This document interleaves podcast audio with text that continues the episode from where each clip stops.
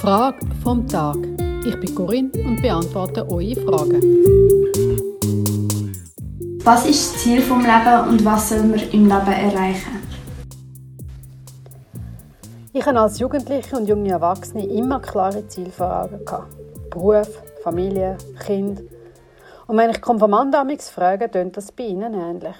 Meistens kommt es noch dazu, dass sie gerne möchten die Welt bereisen, andere Kulturen kennenlernen und Ähnliches.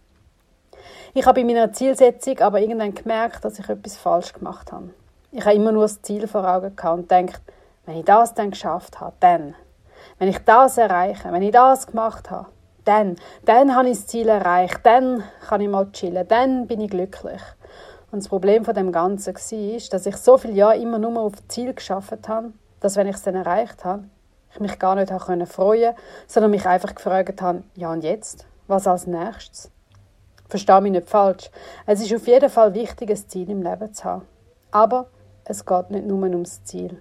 Die Gefahr im Leben ist, dass man am Leben vorbeilebt, wenn man nur für ein Ziel im Leben lebt.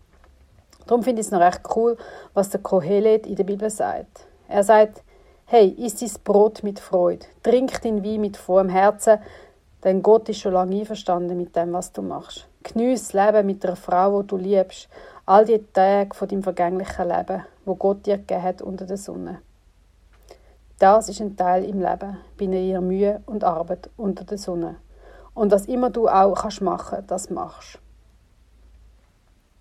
Ja, mach also das, wo du kannst. Mach's.